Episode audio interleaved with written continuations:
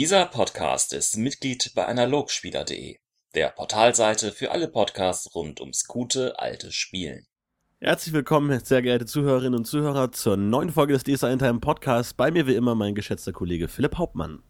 Hallo. Und natürlich Florentin Will. Herzlichen Dank. Heute da. machen wir den dritten Teil unserer Magie-Reihe. Nachdem wir nach Magie und Magier uns dem Thema schon etwas genähert haben, kommen wir jetzt zu den Feinheiten und hier ist Philipp mit den Themen. Also heute magisches. Ähm, die Folge wird natürlich aus gegebenen Anlass nicht so wahnsinnig tief in die Magietheorie reinpacken, das haben wir ja schon hinter uns. Ähm, es geht einfach um grundsätzliche magische Phänomene in DSA und was, ähm, wie man, wie wir dazu stehen würden, und zwar Artefakte, Golems, Dämonologie und vor allem die Illusionen, die ja auch schon ein großes Thema schon seit langer Zeit sind. Einfach mal so ein paar Sachen dazu sagen. Also ich sag's gleich vorweg, wir haben jetzt nicht die super gefestigste Regelunterbaunummer. Also wir können euch jetzt nicht jede Regel auftischen dazu und werden das auch nicht tun, sondern es geht darum, was wir für sinnvoll erachten in der Welt des TSA und wie wir das irgendwie einordnen würden, die ganzen Sachen, ähm, die ja alle mit Magie zu tun haben und irgendwie die Welt beeinflussen können und irgendwie ja auch sehr mächtig sein könnten, wenn sie wollten und auch nicht. Und das ist eben die große Frage, wie wo packt man die hin? Und ähm, ich meine, das, das größte Thema, was wir jetzt ja auch schon immer hatten, ähm, was ja jetzt auch schon in den ganzen Kommentaren immer angeklungen ist, ist die, sind die Artefakte. Und ähm, das sind ja auch die Metatypen der, der magischen Gegenstände in DSA. Ähm, das, was man halt so immer sieht, es gibt den Artefaktbogen, der, weiß ich nicht, noch den Fulminictus dranhängt oder den Artefakt Stirnreif, der mir Magieresistenz aufwartet, was auch immer alle möglichen Sachen. Das Artefakt ist das klassische magieunterstützende Ding, was es gibt. Und ist auch irgendwie, also geht halt von, es kann von sehr schwach bis sehr mächtig gehen. Also zum Beispiel habe ich ein Abenteuer gespielt, wo es eine Meisterperson ein Artefakt hatte, das ein Kuschzauber kann, ähm, was ja noch relativ überschaubar ist.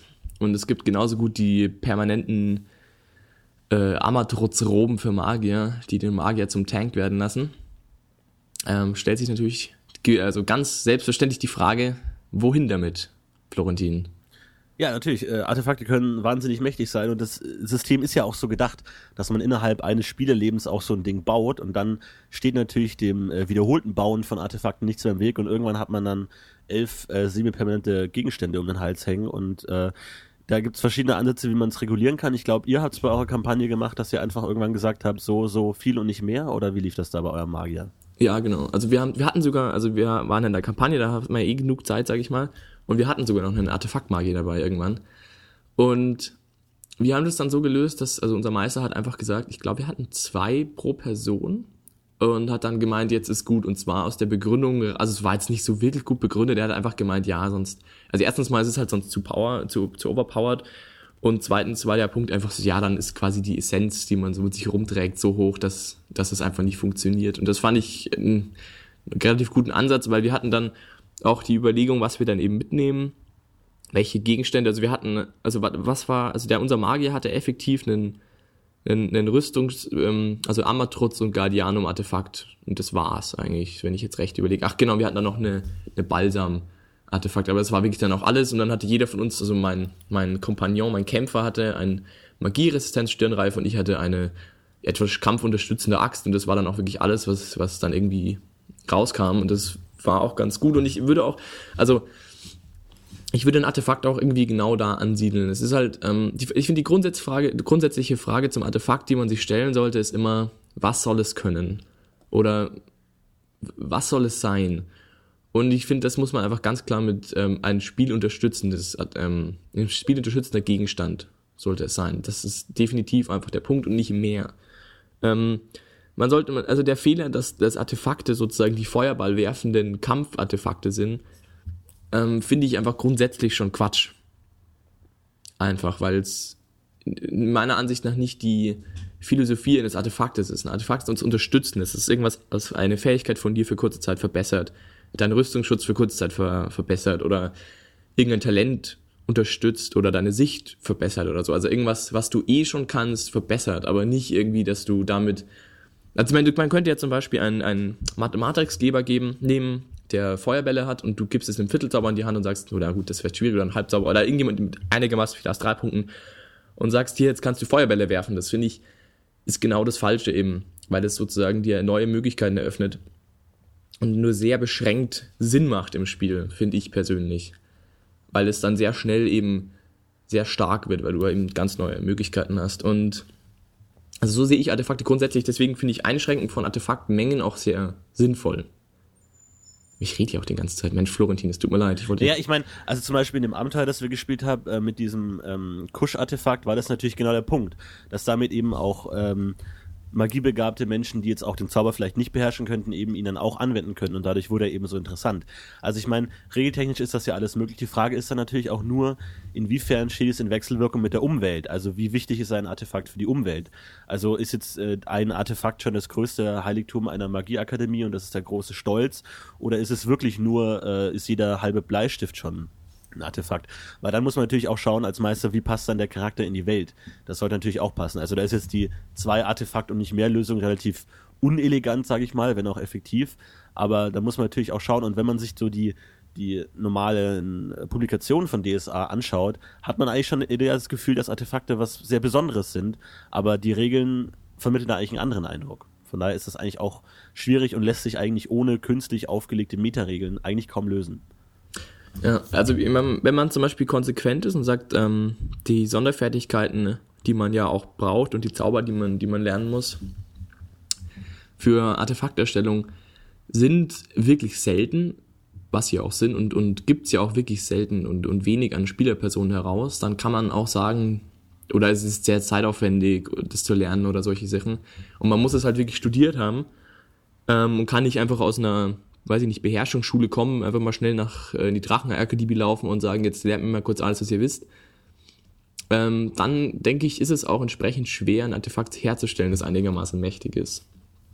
Aber da das halt regeltechnisch mit dem Steigern sozusagen das ein bisschen ausfällt und du da die Meisterkontrolle auch ein bisschen übergehen kannst, ähm, ist es halt schnell mal schon auch ganz schön krass. Und vor allem, was man natürlich auch nicht vergessen darf, diese relativ einfachen Zauber-Artefakte, die äh, nur in Anführungsstrichen mit Aufladungen funktionieren, ähm, sind ja auch schon erstaunlich mächtig, ähm, wenn man es so durchsetzt. Deswegen ist es nämlich wirklich, finde ich, ein Problem.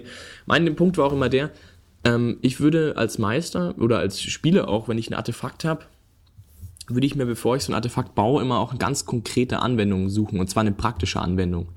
Weil ich kann mir zum Beispiel schwer vorstellen, dass ein Magier, ein Normalmagier, sich irgendwie das super Kampfartefakt baut. Ähm, ich habe halt auch immer gedacht, wenn, also bei uns war es immer so, wenn wir Artefakte gebaut haben, war immer die Grundintention, sich zu überlegen, was konkret es können muss. Zum Beispiel, es verteidigt mich in einer Situation oder es analysiert irgendwas. Also eine Kernaufgabe zuordnet und dann auch und, und nicht, also und dann genau diese Aufgabe sozusagen erfüllt und ähm, damit schränkst du dich ja auch schon ein, wenn du jetzt sagst, du baust jetzt hier dein super Feuerball werfendes Super-Artefakt dann ähm, kann es halt zum Beispiel, kann es sehr stark sein. Florentin, du, du bläst wieder den Elefant in der Hintergrund. Entschuldigung, Entschuldigung. Also man, ähm, durch, durch eine Einschränkung der, der Fähigkeiten sozusagen des Artefakts im Vorfeld, dass man sagt, okay, ich benutze es auch wirklich nur für zum Beispiel Analyse oder ähnliches, ähm, kannst, verhinderst du auch, dass du möglicherweise da zu viel dir auch irgendwie holst, weil du sagst, ja, ich habe ja schon Analyse-Artefakt, ich brauche jetzt irgendwie nicht noch mehr oder ich habe schon ein ähm, Schaden Ja, auf jeden Fall, nee, da, da ähm, muss man sich natürlich auch überlegen, inwiefern sich da ein sinnvolles Artefakt für den Spieler und ein sinnvolles Artefakt für den Charakter unterscheidet. Ähm, weil es natürlich auch für den Charakter wahnsinnig viel Arbeit ist und großer Aufwand ist. Das heißt, er würde wahrscheinlich auch eher ein Artefakt bauen, das er sehr nützlich äh, auch oft braucht, seinen alltäglichen Aufgaben gehört, wie du gerade gesagt hast, und vielleicht nicht der aus einem Spielergedanken heraus, hey, wenn ich das nächste Mal einen Drachen sehe, hau ich dem Feuerball ins Gesicht, dass ich ein Feuerball-Artefakt bauen würde. Aber du hast vorhin noch einen interessanten Punkt angesprochen. Und zwar ist es ja bei vielen magischen ähm, Dingen so, dass es man eigentlich die Zugangsvoraussetzungen als Meister mehr oder weniger beliebig variieren kann. Also muss man jetzt ex extra an die spezialisierte Akademie fahren, um da zu studieren, oder kann man es auch so, oder kann man sich ein Buch schicken lassen oder so. Also es gibt ja viele Punkte. Es gibt dann die verschiedenen Hölzer für die Stäbe oder die Bücher, gewisse magischen Bücher oder die Beschwörungskerzen, whatever. Also da gibt's ja wahnsinnig viel, wo man entweder einfach sagen kann, ja, das hat dein, deine Akademie einfach da, oder du musst da wirklich wahnsinnig viel Aufwand ähm, auf dich nehmen, um das wirklich hinzukriegen. Also da kann man dem Magierspieler schon wahnsinnig viel Hürden in den Weg stellen oder auch nicht.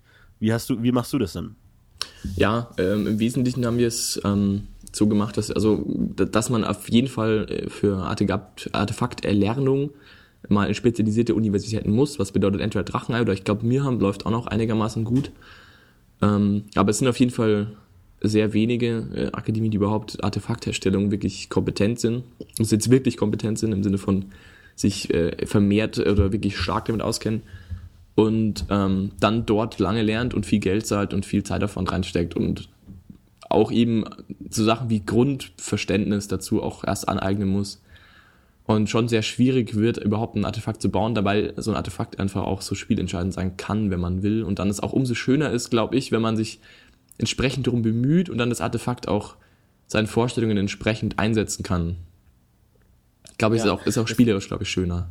Das kannst du natürlich auch in der Kampagne gut umsetzen, weil man dann auch mal Dinge, äh, die vielleicht auch einfach weiter weg liegen, mal gut besuchen kann oder gut in die Geschichte einflechten kann, um damit eigentlich den Fortschritt des Magiers relativ gut zu kontrollieren, um dann genau. wirklich nur als wirklich, was, wirklich was Besonderes das Artefakt geben und nicht einfach zwei Abenteuer der AP reinballern und dann einfach äh, was machen.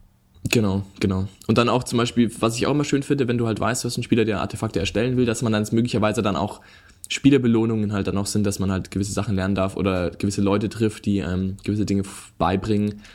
Ähm, so in die Richtung kann es ja auch gut funktionieren. Wir haben ja so, also ich habe jetzt sowieso zum Thema, das haben wir in Talente, glaube ich, auch gesagt, dass man auch ein bisschen aufpassen sollte, dass man nicht zu übersteigert eben ohne Lehrmeister, also dass man sozusagen nicht zu gut werden kann, ähm, wenn man keine entsprechenden Lehrmeister eben zur Verfügung hat. Und so würde ich es halt eben auch handhaben. Also wenn man ein Sonderfertigkeit, also man braucht ja Sonderfertigkeiten dafür, für die ganzen Artefakterstellungen und dass man eben auch relativ viel Aufwand betreiben sollte, um da entsprechende Lehrmeister zu finden, die einem das gut beibringen können. Und dann finde ich, macht das auch irgendwie Sinn und dann sind auch Artefakte nicht so overpowered. Aber das ist natürlich auch immer eine ganz starke Frage des, der Spielgruppe. Ich habe auch mal eine Spielgruppe gespielt, die das zum Beispiel sehr lapidar gehandhabt haben und da war das dann irgendwie so Spielelement, dass alle mit 15 Artefakten rumgelaufen sind, aber Fand ich also schwierig, muss ich sagen. Passt für mich auch nicht in die DSA-Welt rein. Naja, kann ja auch interessant sein und vor allem die, man kann sich ja die DSA-Welt in gewisser Weise gestalten. Also wenn man wirklich sagt, es ist ja als, als, als Magier Schicht mehr oder weniger naheliegend, äh, Artefakte stark zu verwenden. Also nicht nur, dass es verschiedene Akademien können, nur eins ja, dass es so mehr oder weniger Geheimwissen ist, sondern äh, wirklich was, was sich auch alltäglich gut verwenden lässt, weil es natürlich den Alltag eines jeden Magiers wesentlich vereinfacht. Also dass man sagt, okay, man hat es wirklich zum Magier-Werkzeug gemacht in der leicht veränderten DSA-Welt, in der man gerne spielen möchte, ergibt es euch durchaus Sinn, aber dann ist es natürlich der Magier-Charakter halt auch stark overpowered. Genau, das, genau, das ist auch so ein Punkt ähm, äh, zum Thema eben Einsatz des Charakters und des Spielers, wie, wie man beide dann eben auf so ein Artefakt schauen. Ich, also ich, ich glaube, dass ein Magier gar nicht so ein großes Interesse daran hat, zum Beispiel eine infinite ähm, Armatrotz-Robe zu haben, weil der geht ja nicht davon aus, dass er im Nahkampf steht. Zumindest jetzt im, im, im Normalfall nicht. Und ähm, ich finde, der Hinsicht sollte man auch irgendwie vorsichtig sein mit so sehr kämpferischen Artefaktansätzen zum Beispiel oder sehr effizienten Menschenausschaltartefakten, was man ja gerne verlangt ist zu denken, aber zu machen. Man macht ja gerne Artefakte, die, weiß ich nicht, eine Somni Gravis Ohnmachtsvariante raushauen oder solche Dinge, die halt sehr gut sind im Kampf, aber irgendwie für eine Magie auch nicht so viel Sinn machen. Also ich könnte mir zum Beispiel, was ich zum Beispiel an Artefakten sehr sinnvoll finde für Magier, sind psychostabiles Artefakte mit Magieresistenz erhöhen. Dann Analyseartefakte finde ich sehr sinnvoll, weil das sind halt einfach so unterstützende Sachen, die Magier auch viel machen und wo ein Artefakt auch wahrscheinlich sehr viel Arbeit abnehmen kann, ähm, wenn man das schnell mal machen kann. Sowas in die Ecke finde ich deutlich interessanter für Magier-Artefakte und auch viel naheliegender für so einen Charakter, dass er sich baut, als dass er irgendwie den Feuerballstein baut oder so. Klar, obwohl es natürlich auch Kampfmagier gibt, natürlich, die da großes Interesse dran haben. Aber ob die dann halt eher auf Artefakte gehen, wäre halt dann die andere Seite. Also man, man kann Artefakte wirklich positionieren, wie man möchte. Ist es wirklich das Geheimwissen der Gelehrten, der absoluten Magietheorie-Cracks oder ist es, äh, oder wünscht sich das jeder Kampfmagier und ist für jeden ähm, ein guter Punkt seines, seines Magieralltags? Eine Sache finde ich bei Artefakten auch noch wichtig, und zwar der Auslöser. Ähm, ich habe bis vor kurzem irgendwie noch felsenfest, war ich der Ansicht, dass Artefakte nur mit, Aus mit Codeworden, ausge also mit, mit äh, Worten sozusagen aktiviert werden können. Jetzt habe ich vor kurzem erst erfahren, dass es auch in der DSA-Lore anscheinend denkbar ist, ganz andere Auslöser zu bauen. Und äh, das hat natürlich die große Frage für mich aufgeworfen, äh, wie gut ist das? Weil es gab nämlich Auslöser wie zum Beispiel, das Artefakt befindet sich 10 Meter über dem Boden, löst dann aus. Oder sowas in die Richtung. Also da gab es, ich glaube, Feuerpötte, die dann kaputt gegangen sind, dann irgendwie das Brennende, so irgendwie im Sinne von äh, Flächenschaden, Feuer irgendwie dann ausgeschüttet haben, sozusagen 10 Meter über dem Boden und so Zeug war das dann irgendwie. Ähm, und ich habe mich dann irgendwie gefragt, ist das auch, also ähm, wie weit sollte man da gehen? Mit den, was man an Auslöser erlaubt, weil ich fand die, ich fand die Herangehensweise, dass man ein ganz konkretes Vorgehen, zum Beispiel, du sagst das Wort jetzt oder was auch immer, ähm, dass das verlangt wird, ähm, schränkt so eine Artefaktmächtigkeit auch sehr, sehr stark ein. Weil man ja immer, also man muss mindestens mal noch in Rufreichweite anscheinend sein. Und zudem bist du, ist es halt, musst du immer noch selbst die, ja, das irgendwie machen. Und ähm, das heißt, wenn du irgendwie einen Stein wirfst und du ähm, willst, dass der im richtigen Moment sozusagen den Auge des Limbus auslöst, dann musst du halt rufen, so irgendwie. Das fand ich eigentlich eine ganz coole Idee, und finde ich eben auch genau schwierig, wenn du halt zu weit gehst mit diesen Auslösern. Also ich weiß nicht, wie, wie du das siehst, aber ich finde es eben auch schwierig, wenn man sagt, okay, man, man kann jetzt hier wirklich Auslöser wählen, wie äh, wenn der Typ, der vor dir steht, Hunger hat, dann machst du das. Das finde ich, ähm, finde ich, finde ich auch schwierig irgendwie. Ja, obwohl es, also ich kann es mir natürlich auch für einen Spieler frustrierend vorstell, äh, vorstellen, wenn es dann wirklich darauf ankommt. Also wenn er dann sein super tolles super Artefakt nicht auslösen kann, weil er irgendwie gerade äh, den, den Mund verbunden hat oder sowas, oder ob man, dass man sich dann genau darauf bezieht und es nur wegen dem Auslösen nicht passiert. Aber wenn das bei der Artefakterstellung möglich ist, das äh, da einzubauen, warum nicht? Also ich, mir war es auch nicht so hundertprozentig bekannt, obwohl ich mich mit Artefakt noch nicht so gut auskenne. Ähm, aber an sich ah, würde ich jetzt ehrlich gesagt nichts dagegen haben. Es muss halt nur wirklich festgelegt sein und sowas wie immer, wenn jemand Hunger hat, der wird dann halt schon relativ schnell chaotisch. Mhm. Ja, das stimmt. Ja, finde ich trotzdem schwierig irgendwie. Also gerade bei so Sachen wie, wenn sich über dem Boden befindet und so, und keine Ahnung, das. Aber ich meine, das ist doch wahnsinnig aufwendig, oder? Da muss man doch dann erstmal so einen Zauber äh, einbauen, von wegen, der dann äh, die äh, mentale Verfassung desjenigen abtastet. Ja, genau. Genau, das ist, das sehe ich dann auch noch ein, wenn ich sage, okay, dann habe ich dann, muss ich mir voll ausgeklügeltes Zaubersystem entwickeln, ja, okay, ich bin mir jetzt gar nicht sicher, ob das bei denen immer drin war. Also ob da müsste ja eigentlich dann ein Blick in die Gedanken oder sowas irgendwie da noch drin sein. Oder ja, aber das weiß ich gar nicht, ob das dann immer drin war. Aber ich meine, dann müsstest du ja auch irgendwie dem genau sagen, auf was es dann. Also, puh, ja, ja, also, also, ist, ich, also, ist, also ich kenne nur die eine Geschichte mit diesem, äh, in dem Abenteuer, das ich geleitet habe, dass es da einen Moment gab, wo ein wahnsinnig hochkomplexer magischer Gegenstand eben auch sowas ähm, abgetastet an, also es war, sagen wir es mal im weitesten Sinne, es war ein Schatz und äh, der Gegenstand hat eben die Gemüter der äh, Eindringlinge in die Schatzkammer geprüft, ob sie diesen Schatz nur für sich aus gierigen ähm, Beweggründen haben wollen oder nicht. Und wenn sie es eben, wenn sie gierig waren, dann hätten sie eben eine Strafe bekommen, sozusagen. Aber ich glaube, das war alles im Großen und Ganzen Applikatus und also kein Artefakt. Ja, ich, ich finde bei alten, super tollen, super Artefakten kann man das auch immer gerne mal machen, weil das, das da ist es, sage ich jetzt mal, auch irrelevant. Aber es geht ja immer um die Frage, was Spieler schaffen.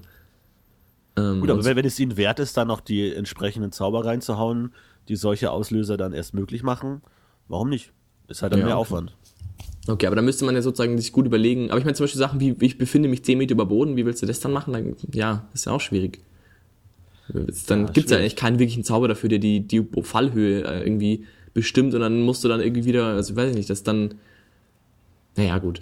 Aber finde ich auf jeden Fall auch wichtig, dass man da irgendwie drauf aufpasst, irgendwie, dass man da nicht, nicht zu, zu sehr irgendwie ins, ins Verrückte geht. Außer man sagt, okay, man ist konsequent und nimmt dann wirklich immer, also dann, so immer wenn jemand Hunger hat, so irgendwie, dass wirklich dann jedes Mal irgendwie kommt, das ist dann auch irgendwie eine Idee.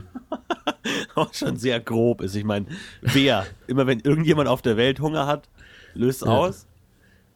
Ja, wieso nicht? Oder ich finde find auch immer diese Artefakte, die man, beim, die man dann nur schwenken muss oder so. Dann läufst du irgendwie und unter dir explodiert der Boden oder so. Das finde ich dann auch interessant. Finde ich auch gut. Bestimmt alles schon passiert. Alles Schreibt's schon in die passiert. Kommentare. Ja, Anfängerhelden, typischen Anfängerhelden mit Doppelpatzer beim Gehen. Ja. Genau. Die dann ähm, Feuerball Oder halt der, der, der, der Charisma-Patzer beim Zurufen zum Gegenstand. Das ist natürlich auch kein Das ist der Gegenstand das Versteht das Artefakt nicht. Was? steht kein Wort. Ja. Ne, du musst immer dann einfach auf Sprache würfeln, ob du es gut genug aussprichst. genau, apropos da, kommende Folge Sprache und Akzenten. Lass was hören. Akzente. ähm, okay. Also Artefakte, gut. Ähm, dann noch, ich wollte ich noch sagen, wollte, jetzt gehen wir ein bisschen weg von Artefakten. Was ich auch noch ein wahnsinnig schwieriges Thema in DSA finde, sind die Golems. Ja, Florentin. Ja, äh, an, an den hat sich ja mein Kampagnen-Schwarzmagier probiert, aus einer Laune heraus und dass er ähm, auf, äh, nach Mirham gegangen ist. Und äh, ja, erzähl mal, warum hast du mir meinen Golem kaputt gemacht? Der ist gar nicht kaputt. Sie ist ja kaputt, du hast die Regeln verändert, einfach so. Also, mein Problem mit Golems ist, ähm, weil es ja auch ein magischer, magisches Ding und ähm, ähnlich wie Artefakte hat es auch die, das Potenzial dazu, wahnsinnig mächtig zu sein. Ähm, und zudem ist ein Golem auch rein von der, also rein nach den Regeln, so wie ich das verstanden habe, auch ein gutes Stück einfacher herzustellen, als es ein Artefakt ist. Ist das Ah, richtig, ja. Florentin? Also das ist, das ist halt auch wahnsinnig komplex, diese ganze äh, Golem-Erstellgeschichte, wie auch Totenbeschwörung und Djinne und Geister und so ein Kram ja wahnsinnig komplex ist und da wahnsinnig viele Faktoren reinspielen mit Materialqualität und, und bla und welches Material, wie gut wurde es bearbeitet, ist noch eine Kerze in der Nähe, bla bla bla. Und ähm, also es kommt wahnsinnig auf die, und da, da kann man natürlich auch wieder als Meister sagen, äh, nee, jede, jede Kerze ist wahnsinnig schwer zu bekommen und du musst erst ein halbes Jahr durch die Welt reisen, um den richtigen Ast zu finden, aus dem du dir deinen äh, Buchträger-Golem bauen kannst. Oder du kannst halt sagen, ja, ne Quatsch, ihr, ihr habt ihr seid eine Golem-Akademie, natürlich habt ihr sowas da. Und natürlich habt ihr auch so einen richtigen Raum dafür, wo alles nochmal viel einfacher ist. Aber den kriegst du dann nicht. Ja, sowas. Jetzt weine in ich rum. Art. Sowas in der Art äh, kann man natürlich viel einfach machen, aber an sich ist es natürlich auch ein großes Risiko, weil du würfelst halt einmal und wenn es halt du Pech hast, dann verlierst du halt auch permanent ASP und das Ding wird nichts.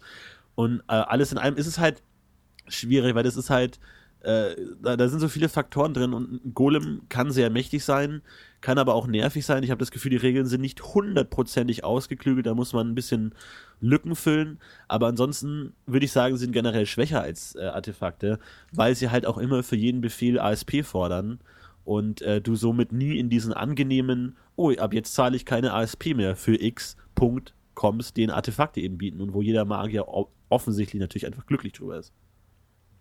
Ja, ich meine, die große Kunst von dem Artefakt ist halt, dass du so Spezialsachen machen kannst, wie dieses Semi-Permanenz oder sowas, was halt schon ziemlich cool ist. Aber ich finde so ein Golem, ich meine, wenn du zum Beispiel so einen großen Kampfgolem baust oder sowas, das ist halt einfach mal richtig krass irgendwie. Also das Ding kann dann richtig viel, wenn du, das ist auch, wenn du einigermaßen gut bist, dann kann das schon sehr, sehr mächtig sein. Und, oder du baust dir eben einen, ja, diese Analyse-Dinger, da gibt's ja auch die Frage, ob das dann geht, da haben wir ewig drüber diskutiert, ob du dann diesen astralen Blick und bla, ob du dann quasi den, dir den, den, Ja, ja. ähm, den Oculus irgendwie sparen kannst. Also da geht's dann hin und her und Also es gibt die, die Kombination, dass dein Golem eben mit einem dauerhaften äh, ZAP-Stern 10 Wert Oculus sieht.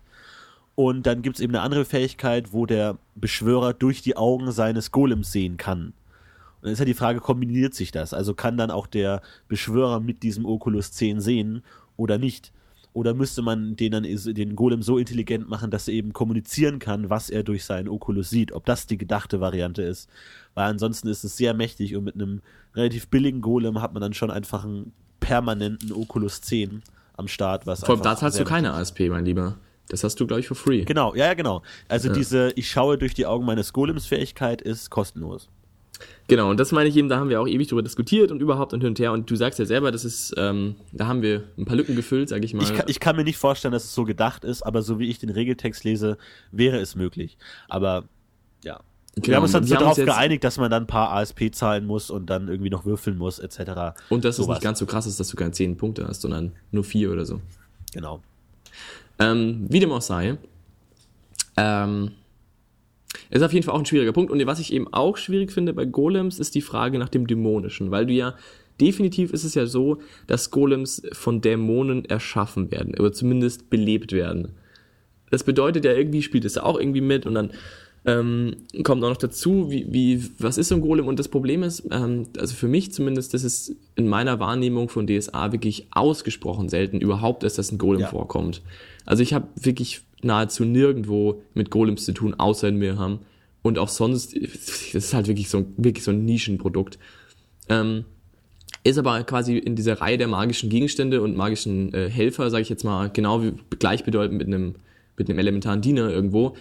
Ähm, und deswegen ist es für mich irgendwie schon wichtig, wie der jetzt steht und ob der jetzt dämonisch ist oder nicht, weil ich meine, irgendwie, wenn der dämonisch ist, dann ist ja wieder, dann kann er zum Beispiel nicht auf geweihten Grund gehen und dann ist es wieder So. da wieder kompliziert. Ja, also da haben wir auch ewig drüber geredet und ich meine natürlich den Punkt, den du angesprochen hast, wenn so ein Typ mit einem menschengroßen Golem durch die Gegend läuft, wird er wahrscheinlich in vielen Gebieten Aventurens einfach deswegen schon mal ein Problem kriegen. Völlig egal, ob das Ding dämonisch ist oder nicht, weil es einfach selten ist, weil es gruselig ist, weil wahrscheinlich viele Aberglauben, bla bla bla, das Ding einfach kaputt machen.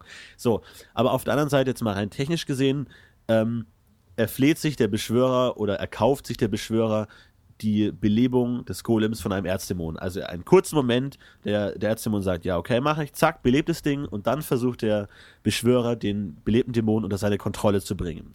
Das heißt, die Frage ist, ist das Ding jetzt im weitesten Sinne dämonisch? Normalerweise, wenn man sagt dämonisch, meint man ja sowas wie von einem Dämonen beseelt oder da steckt irgendwie dämonische Kraft drin oder so. Also das ist auch ein bisschen schwammig. Aber auf der einen Seite will ich sagen, der Golem steht nicht unter der Kontrolle eines Dämonen, weil auch wenn der Beschwörer die Kontrolle verliert, ist der Golem ja selbstständig. Dann läuft er ja selber durch die Gegend und macht da sein, seine Geschichten. Das heißt, er ist ja nicht wirklich unter der Kontrolle eines Dämonen. Er hat eben nur einmal den Startbonus bekommen, okay, ich belebe dich, aber du hast mehr oder weniger deinen eigenen Willen oder einen neutralen Willen, den dann eben der, der Beschwörer übernimmt. Auf der anderen Seite natürlich hat er dann natürlich auch solche Sonderfertigkeiten wie empfindlich gegen äh, geweihte Gegenstände, empfindlich gegen geweihte Gegenstände des gegenüberliegenden Gottes zu dem Erzdämon, der ihn äh, erweckt hat. Kann er auch verschiedene Erzdämonen je nach Material anrufen, der den Golem beleben sollen, weil das dann eben besser funktioniert. Also es liegt auch schon nahe, dass das Ding nicht ganz äh, koscher ist, aber dann solche Fragen wie, kann ein Geweihter einen Golem erkennen, irgendwie, wenn ihn der Beschwörer versteckt, oder geht er kaputt auf geweihtem Boden alleine schon? Also das sind Dinge, die nicht hundertprozentig geklärt sind, aber also ich bin Genau. auf der Seite, dass das ist rein, rein technisch, äußerlich, ja gut, aber muss es eigentlich. Also das Problem ist, dass diese empfindlich gegen geweihte Gegenstände so ein Problem ist, weil das ja nahe liegt, dass es irgendetwas von der dämonischen Natur des Erweckers eigentlich mit angenommen haben muss, sonst ergäbe das einfach keinen Sinn. Aber also Genau. von daher liegt's nahe. Aber ob es dann wirklich so weit geht, dass, dass ein Geweihter das äh, erkennen kann oder sieht oder spürt oder sowas, wie jetzt vielleicht ein Paktierer erkennen würde äh, mit gewissen Liturgien, das ist dann die nächste Frage. Ja, genau, das ist auch ein, ein schwieriger Punkt. Also ich würde, also wir haben es jetzt auch so gelöst, in dem Fall, dass du ähm, aufpassen solltest, mit wo du ihn mitnimmst. Also du solltest ihn jetzt nicht auf doppelgeweihten Grund nehmen, glaube ich, habe ich gesagt. Ähm, Ja. Und Man das kann natürlich, also abgesehen davon, einfach bei sehr wenigen Kirchenvertretern auf Toleranz da hoffen. Also ich glaube, die wenigsten werden sich da wirklich damit auseinandersetzen, ob das jetzt wirklich dämonisch ist, oder nicht. Und gerade Priorskirche, glaube ich, ist es scheißegal. Äh, das äh, riecht dämonisch und ist somit einfach äh, zu zerstören. Vollkommen, vollkommen richtig. Ähm, aber finde ich an der Stelle eben auch wichtig, um ihn ein bisschen, also ein bisschen auch die, die Macht äh, von so einem Golem so ein bisschen einzuschränken und auch finde ich die Beschwörung dann irgendwie zu relativieren. Für mich war zum Beispiel auch die Frage, irgendwie ist ein Golem erkennbar, weil ich meine, es ist halt ein geschnitzter Gegenstand eigentlich. Also eigentlich, also im kleinsten Falle, wenn ich das Ding nicht bewegen kann, wenn es wirklich nur so eine kleine Holzeule ist, wie in deinem Fall, dann dürfte der eigentlich auch nichts erkennbar sein. Außer mit magischen Mitteln natürlich. Ja, Ähm, kommt auf an, welche Situation natürlich. Also so, so je größer das Ding wird, desto ähm, eher ist es natürlich erkennbar, außer dann man, man, man wirklich die äh, Mirhammer Qualitätsware mit äh, Wachshaut etc. blub nimmt, was dann wirklich täuschend ähnlich aussieht. Aber das halt natürlich auch solche äh, Detailfragen, wie eigenständig ist so ein Golem? Ist der, steht der wirklich komplett starr da, wenn man ihn gerade nicht braucht? Oder bewegt er sich, irgendwie hüpft er von einem Bein aufs andere oder zwinkert der oder kratzt er sich am Kopf? Also wie, wie aktiv ist der? Oder kann man dem, weil es gibt ja gewisse Befehle, warte hier oder beweg dich nicht oder, oder versteck dich. Ähm, also könnte man davon ausgehen, dass er in seiner normalen Form erstmal dem Beschwörer folgt, also einfach mit ihm mitläuft, da einfach schon mal bewegend erkennbar ist, wenn er ihn jetzt nicht gerade trägt. Und wahrscheinlich würde ich sagen, dass er sich auch in gewisser Weise selbstständig bewegt und aktiv ist. Also man ihn so eigentlich schon erkennen müsste, außer er wird es wirklich versteckt. Würde ich sagen. Und was ist, wenn du ihn jetzt quasi wirklich nicht als unbewegliches Ding hast, so einen kleinen Holzeuleben zum Beispiel, so 10 Cm groß? Würdest Dann du sagen, ich- das ist dann ich nicht auch einfach ein Holzgegenstand? Oder würdest du sagen, nee, man also kann dann, das schon... da würde ich auch sagen, dass sie dann irgendwie ihren Kopf dreht oder zwinkert oder die Ohren bewegt oder halt irgendwie die, die ihre Flügel putzt oder was auch immer, halt irgendwie so ein bisschen, was Eulen halt so machen. okay. Weil ich meine, sie können sich ja eigentlich mehr oder weniger auch komplett frei bewegen, weil es ja belebte ähm, Materie ist. Und man muss ja nicht die einzelnen Gelenke beleben oder so, sondern das Ding ist halt dann einfach und bewegt sich dann wahrscheinlich. Also das sind natürlich alles Grauzonen, aber bewegt sich wahrscheinlich so wie das Tier, in das man es geschnitzt hat. Also wenn es ein Affe ist, würde es sich wahrscheinlich ähnlich bewegen wie ein Affe. Natürlich je nach Flinkheit, Fingerfertigkeit, Geschwindigkeit, bla blub, aber wird sich wahrscheinlich jetzt mal nur rein logisch wahrscheinlich so bewegen wie das Tier. Oder auch nicht. Das aber, das ich, aber das finde ich macht zum Beispiel so ein Golem auch wieder wahnsinnig reizvoll, weil so einen kleinen Holzaffen irgendwie, der alle coolen, der so coole Zauberunterstützende Sachen kann, ist halt schon cool irgendwie. Ja, klar. Ist schon ziemlich awesome. Irgendwie dann auch wieder schade, dass es dann wiederum so, so ein kleines, so ein kleines Nischenprodukt ist irgendwie, weil das hat natürlich auch, also ich, ich finde, dass Golems, ähm, so kleinen Golems eben, wie sowas, das finde ich, hätten total tolles Potenzial irgendwie, um so Magie unterstützend eben auch so ein bisschen wie Artefakte ähm, zu sein und vielleicht auch noch wirklich wenig bringen, aber halt irgendwie so ein nettes Accessoire sind, irgendwie, die so Kleinigkeiten irgendwie machen können. Für Magier. So, so, so ein Gimmick, ja, so ist es genau. ja auch angelegt, so bei die Beispiel-Golems. So dann der, der Golem, der, dem man Dinge diktieren kann, der mitschreibt oder das Buch oder die Kiste, die hinter ihm einherläuft. Also da ist man jetzt auch also nochmal auf die Bewegung kommen, natürlich ein bisschen die Fantasie gefordert, wie sich denn ein Buch bewegen würde, wenn es leben würde. Also da kommen natürlich Disney-Klassiker einem in den Sinn, aber ähm, ich denke, so wird es auch ungefähr vonstatten laufen. Daher, ich also ich finde, also diesen ja. Gimmick-Charakter auf jeden Fall. Natürlich sind sie wahnsinnig stylisch und cool. Und ich denke, so sind sie auch eher angelegt als jetzt wirklich die Weltbeherrschungsmöglichkeiten, ähm, sondern eher als solche kleinen äh, äh, Dinge, die man eigentlich auch bedenkenlos verwenden kann. Also so eine Feder, der man diktieren kann, das schadet niemanden. Und ich glaube, bin mir auch nicht sicher, ob da jetzt wirklich auch jeder, jeder Priester, würde ich sagen, würde, komm, äh, lass das. Na, obwohl, weiß ich nicht. Egal. Ja. Also wenn ja, es keine Gefahr darstellt oder so, ja klar, also unter Magiern. Ihrem verrückten genau. Kram. Finde ich auf jeden Fall auch ein, schön, ein schön, schönes, kleines, äh, magisches Ding, aber es ist immer auch irgendwie schwierig. Da finde ich es ein bisschen schade, dass man da nicht vielleicht noch ein bisschen mehr Aufwand rein investiert hat als, als äh, Macher sozusagen. Aber, das, aber gut, ist auch so äh, spielbar. Naja, es ist ja alles möglich. Also es gibt ja eine Palette von Fähigkeiten, das kann man ja alles kombinieren wie man will und damit eigentlich mehr oder weniger verschiedene Sachen machen. Also da wird's dann irgendwann abgefahren. Ich meine, wenn man sich dann die Frage stellt, was passiert, wenn man dann versucht, eine Armbrust zu beleben, genau, ja. könnte die dann von selbst schießen oder man gibt ihr so einen Arm und der zieht dann automatisch die Sehne zurück oder sowas? Oder was ist dann, wenn man irgendwie aus einem Haus ein Golem macht? also, also das ist halt It's magic. It's magic. It's magic. ja, genau. Ähm, aber grundsätzlich Dämonologie, jetzt nochmal äh, an die, in die Ecke, was meinst du? Also ähm, ist auch so ein wieder, wieder mal so ein klassisches Meisterpersonsding und, und, und, und wieder mal so ein Magie, äh, dominierendes Magie-Ding in der DSA-Welt. Die Dämonenbeschwörung, überhaupt die, die, die Umgang mit Dämonen, ähm, äh, ja, was sagst du, wie, wie, wie viel? Ja, das ist gefährlich. 30 Prozent. Also finde ich nämlich auch wieder so ein Punkt. Es ist halt auch wieder, es bietet sich so wahnsinnig, genau wie Paktierer haben wir bei Paktierer auch gesagt, es bietet sich so unglaublich gut zu, ähm, zu so die Endbowser-Nummer. So, ja, der böse Schwarzmagier, ihr macht wieder sein Dämonending. Ähm, bietet sich auch sehr gut an und gerade die Schulen, zu Schulen wie Brabak oder auch so gibt's ja immer wieder mal Schulen, die sich auch relativ offen mit äh, Dämonologie beschäftigen. Oder zumindest eingeschränkter Dämonologie, sage ich jetzt mal die jetzt auch mal nicht davor zurückschrecken würden, mal den einen oder anderen Dämon mal beschwören zu können und zu wollen. Ähm, weiß ich eben auch eben immer nie so genau, wie ich den anordnen soll. Ich Balma zum Beispiel ist auch immer so, also Dämonologie ist im weitesten Sinne auch ein Thema, mit dem ich mich ähm, also mit meinen Charakteren immer wenig beschäftigt habe und zwar aus zwei Gründen. Einerseits, weil die, die Regeln zur wirklichen Dämonenbeschwörung meiner Ansicht nach auch weggelassen sind, einfach. Und ähm, andererseits, weil es einfach auch völlig für mich vollkommen ungeklärt ist, ähm, wie, wie das konkret in der DSA-Welt dann abläuft. Also ich meine, das ist schon so, es gibt ja die, es gibt ja diese Invocatio-Zauber, die, die alle ganz cool sind. Ähm, aber die Invocatio-Zauber sind ja die Feldvariante von diesem ähm, Integra, von dem Invocatio Integra, der ja eigentlich die Beschwörung ist mit dem man dann die ganzen tollen Sachen macht, wo man dann sich den Beschwörerkreis stellt und dann eine Voodoo Voodoo macht und dann kommen die ganz, ganzen tollen Tanz und dann hauen die alle kaputt. Ähm, das kann man auch alles lernen, das ist eine tolle Sonderfertigkeit, coole Sache. Aber ähm, bei dem Integra ist natürlich integriert, dass du für jeden Dämon und jeden Scheiß sozusagen eigene ähm, Inkredenzien hast und dann Opfergaben und dann machst du hier, opferst du deine Ziege und dann machst du hier die 15 verschiedenen Blümchen musst du ansammeln und dann 22 Kerzen und dann den richtigen Beschwörerkreis und allen Schnickschnack. So, das ist und natürlich Schuhe vollkommen wahr. Bitte? Und Schuhe aus. Natürlich, natürlich. Das ist natürlich vollkommener Wahnsinn wäre, für wirklich jeden Dämon und jeden Erzdämon und allen Scheiß und überhaupt da eigene Regeln auszupacken, ist natürlich auch klar.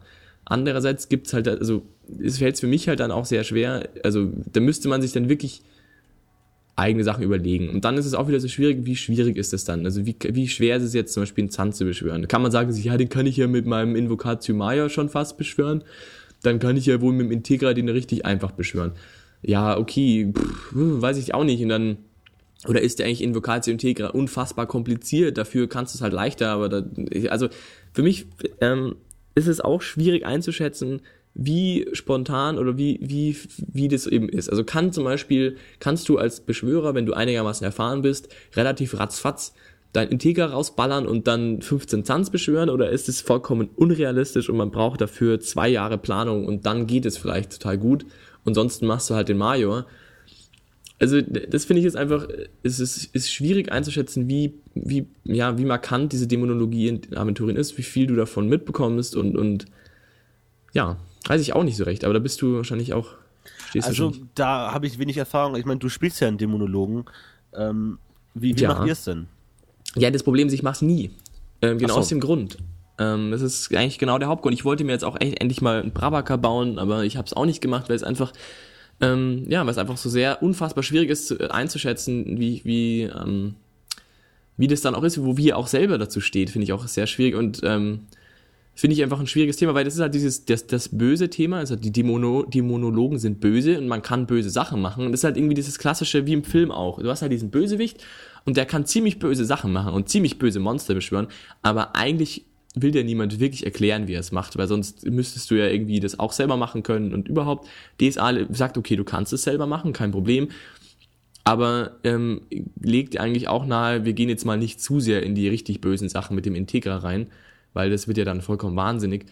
Ähm, Finde ich eben schwierig. Aber für mich ist es eben deswegen interessant, weil ich eben nicht weiß, wie Meisterpersonen drauf sind. Also ich hätte gerne, würde gerne wissen, wenn jetzt so ein Dämonenbeschwörer Meisterperson-Typ ist, wenn der, wenn der weiß, okay, ich werde verfolgt von zwei Typen, ähm, wie schnell ist der, ist der mit seinem Dämonenbeschwörer-Ding bei der Hand und sagt, okay, jetzt hauen wir dem mal irgendwie ein paar, weiß ich nicht, was um die Ohren, ähm, ein paar Hashtag um die Ohren, weiß ich nicht. Also ähm, finde ich, finde ich auch schwieriges Thema. Aber ich, ich glaube dazu ich merke schon, das ist, ist ein blödes ja, Thema. Ja, na klar, also gerade dieses äh, NPC-Ding ist natürlich immer schwierig, ob die wirklich da den konkreten Regeln folgen oder halt einfach, wie du schon sagst, der klassische Endboss, der halt dann am Ende der Schwarzmagier alleine wäre halt dann ein bisschen äh, unterfordert, äh, überfordert und haut dann halt noch ein paar Dämonen raus.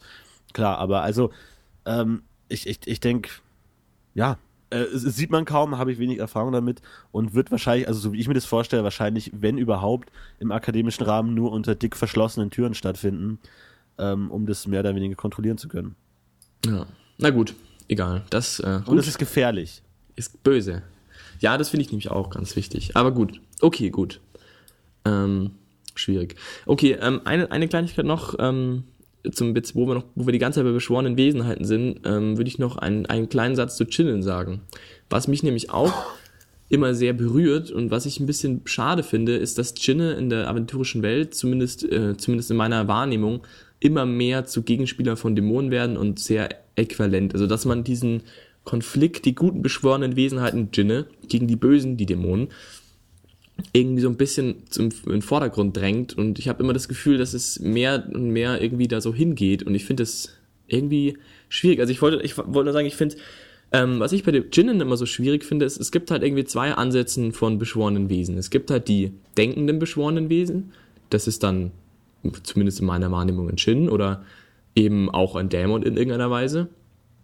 Also die eigen, eigene Wünsche haben und äh, mhm. eigene, eigene Existenz. Und es gibt die dummen beschworenen Wesen, die elementaren Diener im Wesentlichen. Äh, oder auch ein Golem zum Beispiel Untote. ist dumm. Untote sind saudumm, genau.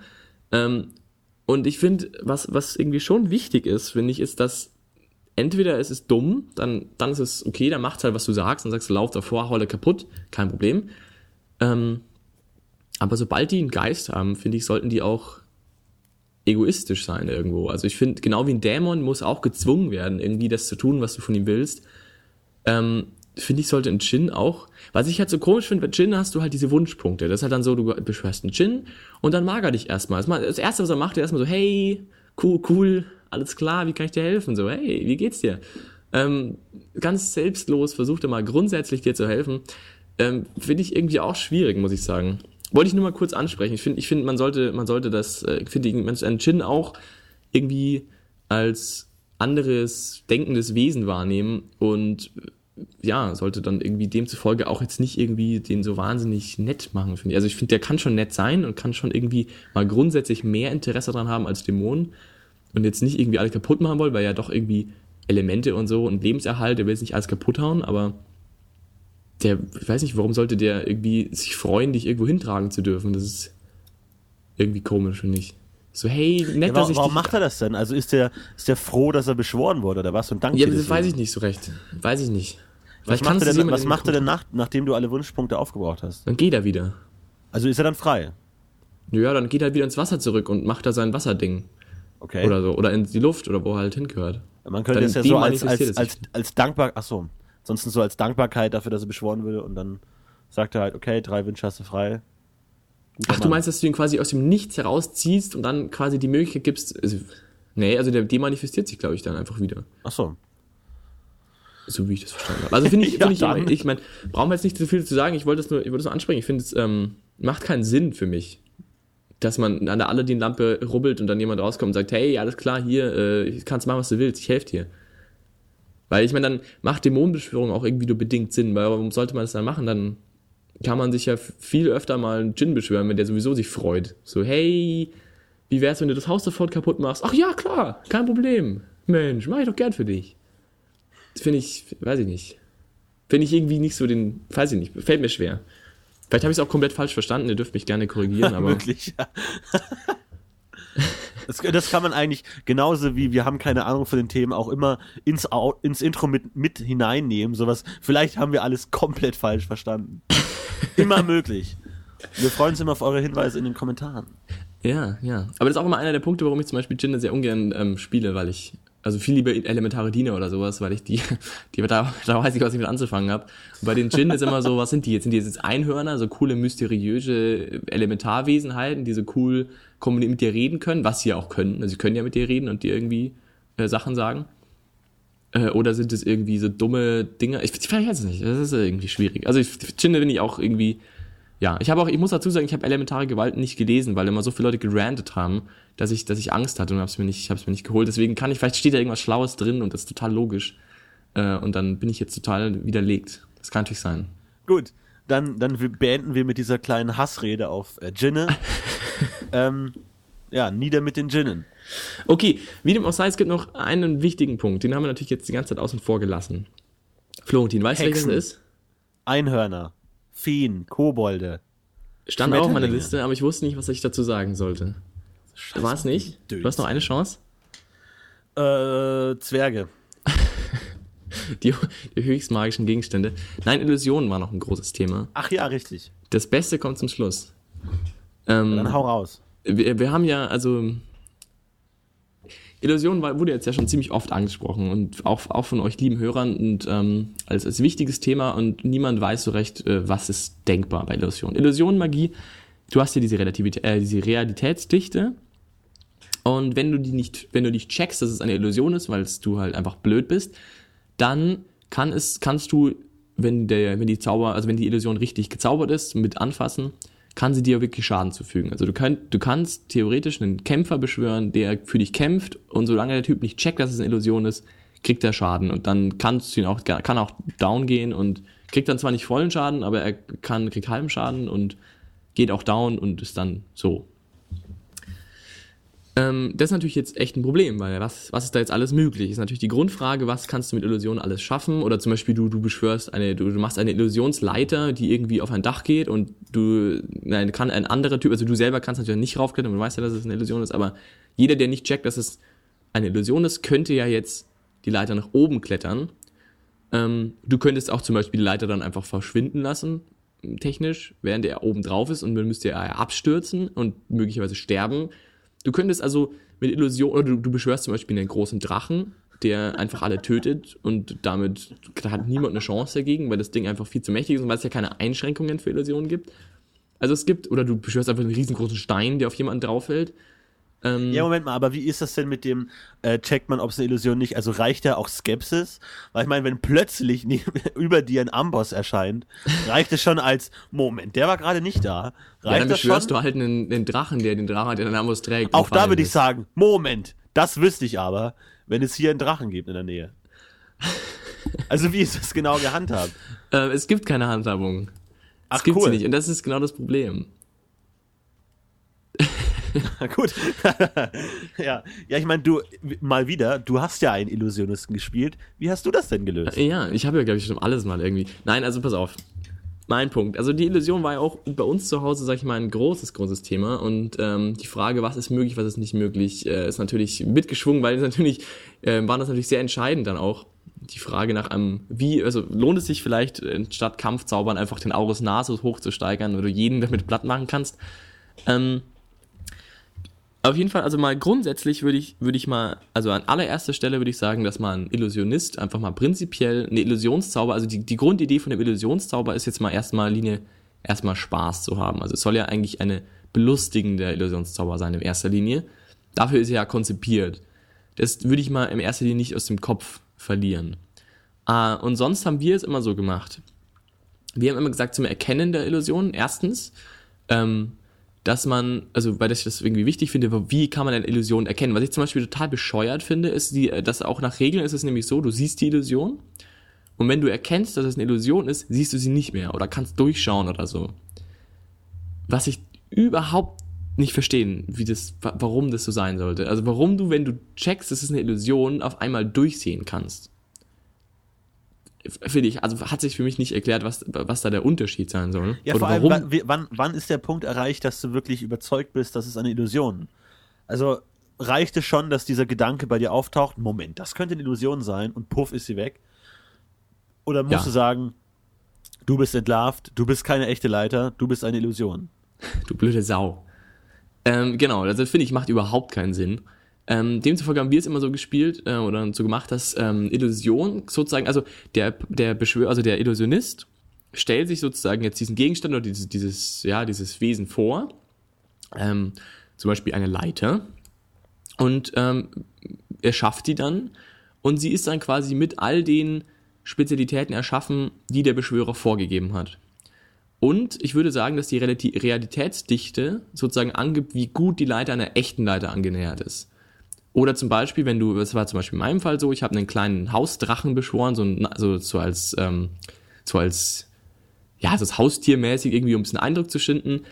Ähm, und habe gesagt, okay, das Ding hat jetzt eine Realitätsdichte von X, bewegt sich also als ähm, zu so und so viel Prozent wirklich tierisch sozusagen. Also ich kann als, als Beschwörer sozusagen, mache ich immer Fehler, ich bin ja nur ein Mensch und ähm, ich habe einfach nicht, es geht einfach nicht, einen kompletten Drachen sozusagen in allen Facetten und Einzelheiten zu, zu dir vorzustellen. Ähm, das heißt, er bewegt sich halt in manchen Situationen komisch. Zum Beispiel, dass der Flügel irgendwie in die falsche Richtung klappt oder so. Oder dass er nicht Flügel schlägt und trotzdem fliegt oder so. Also, dass halt irgendwo ein Fehler sozusagen in der Illusion besteht. Und du, Ich stelle mir gerade wie so ein wie, wie so ein Bug in einem Computerspiel vor, wie er einfach auf dem Boden steht und dann sich bewegt, so über den Boden schlittert. Ja, genau, so jeder Aber. schon, was ist denn hier los? aber genauso will ich mir das eben vorstellen. Also, dass es halt eben so, so bugmäßig irgendwie Fehler macht. Oder zum Beispiel, dass die Leiter irgendwie falsch gemacht oder überhaupt nicht gemasert ist oder so. Oder falsch gemasert ist oder so. Oder komisch aussieht. Ähm, und dass du quasi mit deinem Sinnesschärfewert sozusagen das siehst. Und dir das auffällt, dass es nicht stimmt. Und dass du dadurch eine Illusion erkennst erstmal. Das finde ich irgendwie viel sinniger. Und dass du dann halt diese Illusion immer noch siehst, einfach ganz normal. Aber die halt dann klar ist, dass es kein echtes Also Ding du ist. würdest es au- nicht, nicht auf Verstehen, sondern rein auf Sehen beschränken. Genau, und deswegen Also würde zum Beispiel, wenn, wenn jemand zum Beispiel noch nie in seinem Leben verstanden hat, was eine Illusion ist und nie gehört hat, dass es überhaupt eine Illusion gibt, dann finde ich, hat er auch keine Chance zu verstehen, dass es keine ist. Warum denn? Also ich meine, warum sollte denn einer, der nicht mal weiß, dass es möglich ist, dass es Illusionen gibt, äh, sie erkennen können, dass es eine ist? Also ich meine, wie, soll es denn sein? Ja, Moment, aber da hast du jetzt gerade widersprochen. Also ich dachte, es ist einfach nur, die Situation ist für ihn merkwürdig, also da, da, da schiebt sich gerade irgendwie eine Vase über, den- über den Boden, völlig ohne Grund. Und auch obwohl er ein Bauer ist und nie von der Illusion gehört hat, denkt er, oh, das ist ja komisch und puff ist sie weg. Weil er einfach äh, schon die Merkwürdigkeit der Situation erfasst hat. Also es geht ums, ums Sehen, eher ums Verstehen. Ja, aber ich würde würd eben sagen, dass das, ähm, Also dass gut, er- ich meine, dann hat Beispiel- verschwindet, also dass gut, dann immer haben, da. dann haben 80 Prozent der Bevölkerung überhaupt keine Möglichkeit, eine Illusion zu erkennen, weil sie nicht wissen, was es ist. ja, warum das kann's sollen sie es denn auch erkennen? Ja, weil sie einfach merken, da stimmt was nicht. Ja, okay, das können sie ja tun, okay, aber warum sollten sie dann die, warum sollte sich die Illusion denn dann auflösen? Gut, also du sagst dann doch verstehen, vorsehen. Man muss verstehen, dass es sich um keine Illusion handelt. Ja, aber man versteht es durch das, was man sieht. Und nicht Ja, wenn man einfach nicht so. weiß, was eine nicht so, dass man irgendwie hinschaut kann- oder irgendwie an der Maser oder am Lichtdurchfluss irgendwie erkennen kann, so, ach ja, ist ja eine Illusion, sondern dass du halt wirklich offensichtlich nach Fehlern suchen musst. Also jemand, der nicht weiß, was eine Illusion ist, wird immer von einer Illusion getäuscht werden. Der kann ja skeptisch sein, aber ich, ich, wüsste nicht, wie das, warum das, wie er es sonst verstehen soll. Das verstehe ich. Also ich wüsste nicht, wie das gehen soll. Naja, ich meine, er, er, traut es. Er, gut, das ist, das ist eine Frage. Also geht es, geht es von ihm aus oder geht es von der Illusion aus? Also löst sich die Illusion auf, sobald sie merkt, dass sie nicht so rezipiert wird, wie sie es wollte? Oder hört für den Betrachter die Leiter auf zu existieren, sobald er ihre Existenz hinterfragt? Also was, was löst sie, also ich meine, die Leiter besteht ja nicht nur in den Gedanken des äh, zu Täuschenden, Also ich- auch man- man in kann immer irgendeiner wieder- Sinn eine magische Matrix, die tatsächlich da ist. Also man kann natürlich jetzt wieder ähm, über den Astralkörper diskutieren. Man kann sagen, also Juhu. man weiß ja, jeder, jetzt pass mal auf, also jeder, jedes Lebewesen hat ja einen Astralleib. Der Magier hat einen, wo Astralpunkte drin gesammelt sind, aber jeder hat einen Astralleib. Das weiß man daran, weil der Fulminictus ja zum Beispiel zu 100% auf den Astralleib funktioniert und dieser Schaden ja anscheinend existiert. Das heißt, du kannst auch einen Fulminictus auf einen Bauern machen, der kein Magier ist. Demzufolge hat der wohl auch einen Astralleib. Außerdem haben auch Pflanzen Astralleib und das kann ich auch verargumentieren. Ich habe jetzt nur gerade vergessen, wie. Auf jeden Fall geht das, weil, lass mich überlegen, weil du auf Pflanzen auf jeden Fall auch Zauber wirken kannst und du deswegen auch definitiv einen Astralleib hast und auch Zauber, die auf den Astralleib funktionieren. So, bumm. Das heißt, eine Illusion, was wird die tun? Die er- erzeugt quasi nichts in der offensichtlichen Welt, das glaube ich zumindest, und ich würde sagen, dass eine eine, also existiert zumindest in beiden. Also Zauber we- werden ja mal prinzipiell in der astralen Ebene sozusagen erzeugt. Das ist ja schon mal, was du machst. Deswegen machst du dann Zaubergesten und einen Schnickschnack. So, dann erzeugst du den, der, der ist jetzt mal in der, in der astralen Ebene. Und diese, ja, und von da aus hat er sozusagen eine Auswirkung in die echte Welt. Und da siehst du dann zum Beispiel die Leiter. Also zum Beispiel machst du dann super Astralzauber, der macht XYZ und dann steht da eine Leiter. Die siehst du. Die nimmt dein Astralleib anscheinend wahr. Also anscheinend äh, vermittelt dir quasi diese Kombination Astralleib und das, was du dann, also irgendwie der Zauber im Astralleib, äh, im Astralraum wirkt auf deinen Astralleib und der wiederum gibt dir weiter, da ist eine Leiter. So. Natürlich könnte man jetzt sagen, dass sobald du quasi checkst, also dass du das dann irgendwie intuitiv checkst, dass das irgendwie, aha, so, hey, da stimmt irgendwas nicht. Dein Astralleib checkt irgendwie, das, was ich da sehe, ist irgendwie nicht, nicht echt und dann ist es weg oder was. Das kann man natürlich sagen, aber das finde ich ist halt total schade irgendwie. Weißt du, was ich meine? Ja, aber dann müssten ja technisch gesehen eigentlich alle Zauber Illusionen sein. Also dann ist auch der Feuerball eines Feuerballs auch eine Illusion, weil er auch nur durch die astrale Ebene wirkt. Nur der macht unabhängig davon, ob der andere diese Verbindung zulässt oder nicht, trotzdem Schaden. Die Illusion Naja, wieso nicht? Wenn du kannst, es kann ja auch sein, dass der, dass du quasi einen direkten Einfluss auf die echte Welt hast. Also dass du quasi da, wo der Zauber in der Raum, im Raum steht, auch sozusagen die Umsetzung eben hast auf Feuer auch noch. Aber die, nein, aber die Verbindung geht doch über die sinnliche Ebene, die nicht astrale Ebene. Wenn der Typ die äh, Illusion nicht erkennt, dann wirkt sie auch auf ihn. Das heißt, die Verbindung besteht primär über die weltliche Ebene, nicht über die Astralebene. Weil würde sie über die Astralebene bestehen, würde sie bestehen unabhängig davon, ob der Typ sie selber versteht oder nicht. So wie ein Feuerball, den er zwar zusätzlich noch sieht, aber auch trotzdem seinen Astralleib beeinflusst.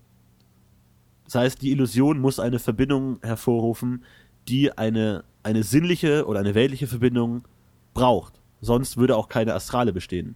Ja, das stimmt. Aber Aber, ich meine, aber der Zauber wirkt ja mal prinzipiell da. Aber, na, aber, Also ist, na, aber zwischen der Illusion und dem Getäuschten besteht ja sowieso keine Verbindung auf der Astralebene.